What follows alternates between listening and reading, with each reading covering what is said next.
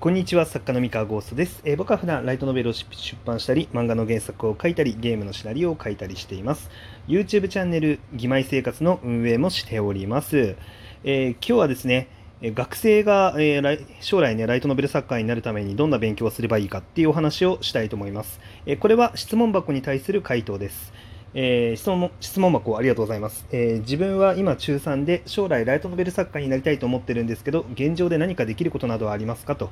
えーそれで三河ゴースト先生はいつ頃から小説家になろうと思ったか教えてください。お願いします。ということででこれにちょっと答えていこうかなって思うんですけれども、えーとまあ、今中学3年生で、まあ、将来ライトノベルの作家になりたいという話なんですけれどもえっとですね何を勉強したらいいか。でこれは僕が当時やってきた勉強の話ではなくこれからはこの勉強をしといた方がいいんじゃないかっていう話をしたいと思います。まあ当時のね僕の話はちょっと後の後半の方で雑談ベースでやろうかなって思うんですけどまずはねあのストレートにあの結論からこれからやるべきあの勉強っていうのはちょっとお教えしようかなって思うんですけれども。えっとですね、えー主に3つあります。えっとですね、えーマーケティングと、えー英語と、えープログラム。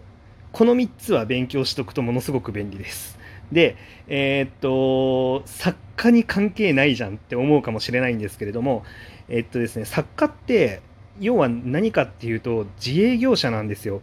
要はサラリーマンとして雇われて働くわけじゃなくて自分で小説っていうコンテンツ商品を作ってそれを出版社さんを経由して世の中に売っていくとかあの、まあ、そういう仕事になるんですね。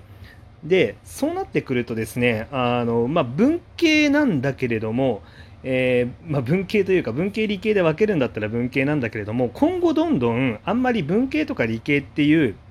くくり自体があんまり意味がないような社会におそらくなっていくんですよ。で、えーそうなった時にですねまあ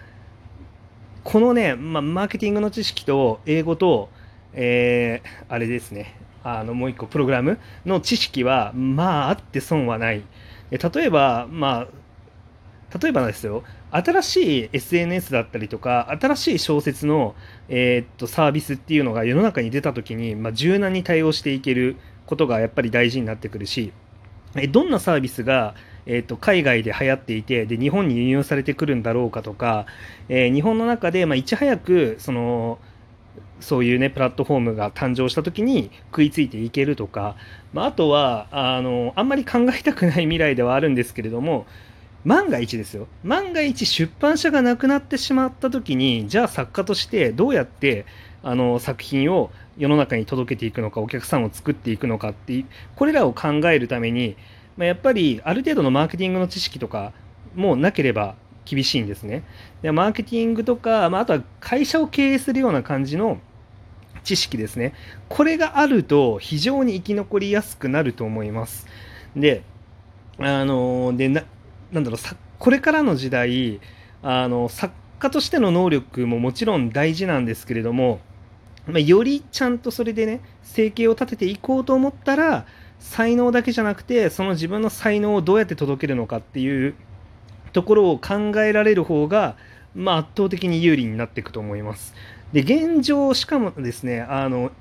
これからの未来と言わず現状もやっぱり届け方が上手い人が、えーかなりねあの成功しているっていうのが事実なので,、えーでこの届け方の上手い人っていうのはその作家本人である場合もあるし編集者である場合もあるんですけどやっぱり今ってどんどん届け方のうまさで結果が変わってくるようになっちゃってるんですね。あのツイッターとか見てても、えーやっぱりそのバズるあの絵を描ける人とうまいんだけれどもバズれバズらないとか、まあ、なんかいろいろあるじゃないですかそのうまい下手でそれでは全てが決まるわけではないんですよね。であの、まあ、イラスト描いてる人もそうだし漫画描いてる人もそう、えー小説もだからそうなんですよ。あの結局どうやって届けるかっていうところの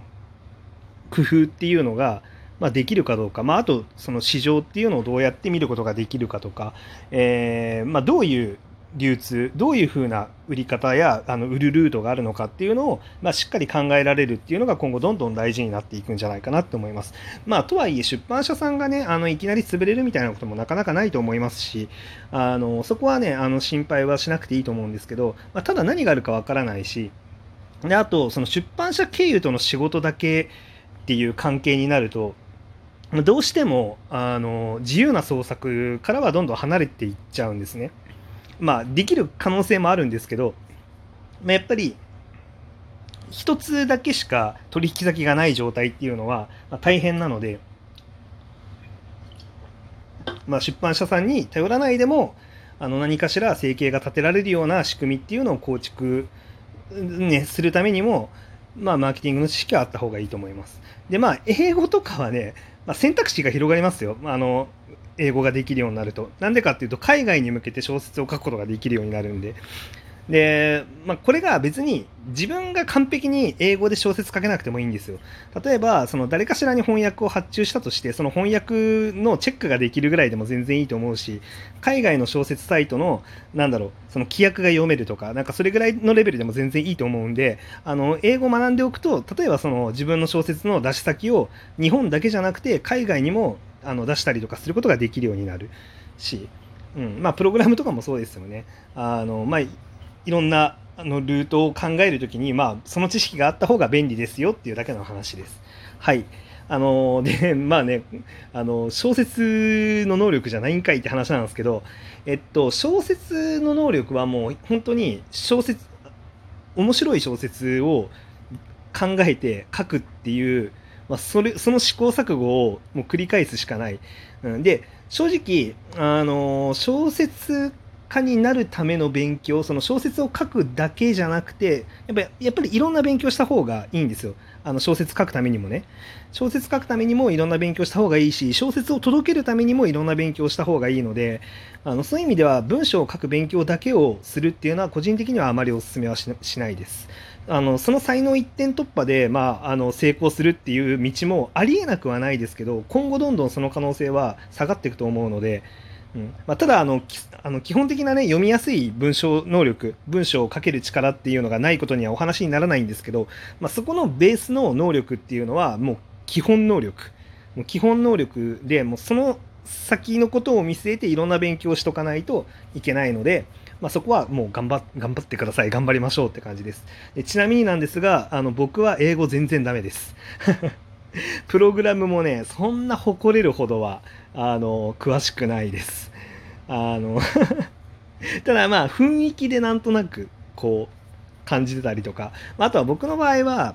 あの時代がまだいいんですよ。あのギリギリねあの要は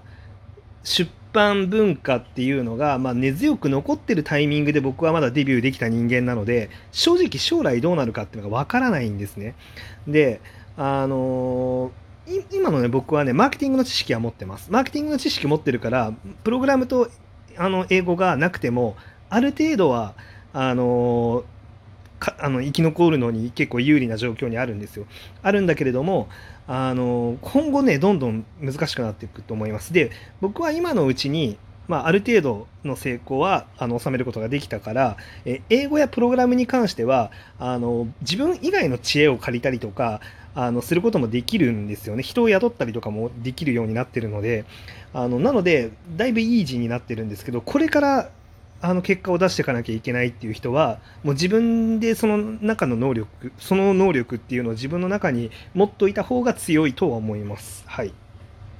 なんで、まあ、今から本気で勉強して、まあ、本気でもう作家として成功するんだ、成り上がるんだ、クリエイターとして、あのー、ね、成功するんだってなったら、この辺りの知識を今のうちにものすごく勉強しておくと、多分ライバルにあの一気に差がつくと思います。はいでまあ、せっかくねこ、この僕の放送を聞いてくれてる人すごいマニアックな人たちにはあのぜひ成功してほしいなって思うんで僕はこういうあの割とぶっちゃけた話っていうのは、まあ、してしちゃいます。はい、で多分今後はもう本当に実際あの小説が面白いエンタメとして面白いっていうのはもう本当に基本もうそれは抑えてなきゃいけないんだけれどももうその先の能力があった方が圧倒的に生きやすいと思います。はい、っていう感じですね。はい。で、まあ、あの、はい、本題はこの辺ですね。で、まあ余談なんですけれども、まあ僕はいつ頃から小説家になろうと思ったかなんですが、まあ僕はね、高校1年生ですね。高校1年生の時に、あの、まあとあるゲームの、なんだろう、シナリオにはまってですね、あの、そのゲームの二次創作を作りたくなっちゃって、あの誰にも発表してない二次創作をね、あの一人であのコツコツと書いてたんですよ。でしかもですね、あの、アドベンチャーゲームなんで、あの そのアドベンチャーゲームを再現できないかなみたいな感じで あのスクリプトとかを打ったりとかしてみたりとかしてたんですね。あのねまあプログラムとは程遠いですけどまあでもなんかそれで一応なんかコードを書くみたいな コードではないんだけどまあそれに近いあのことをまあ書いたりとかしてて、まあ、結構若干のリテラシーがあるんですよね、そのおかげで。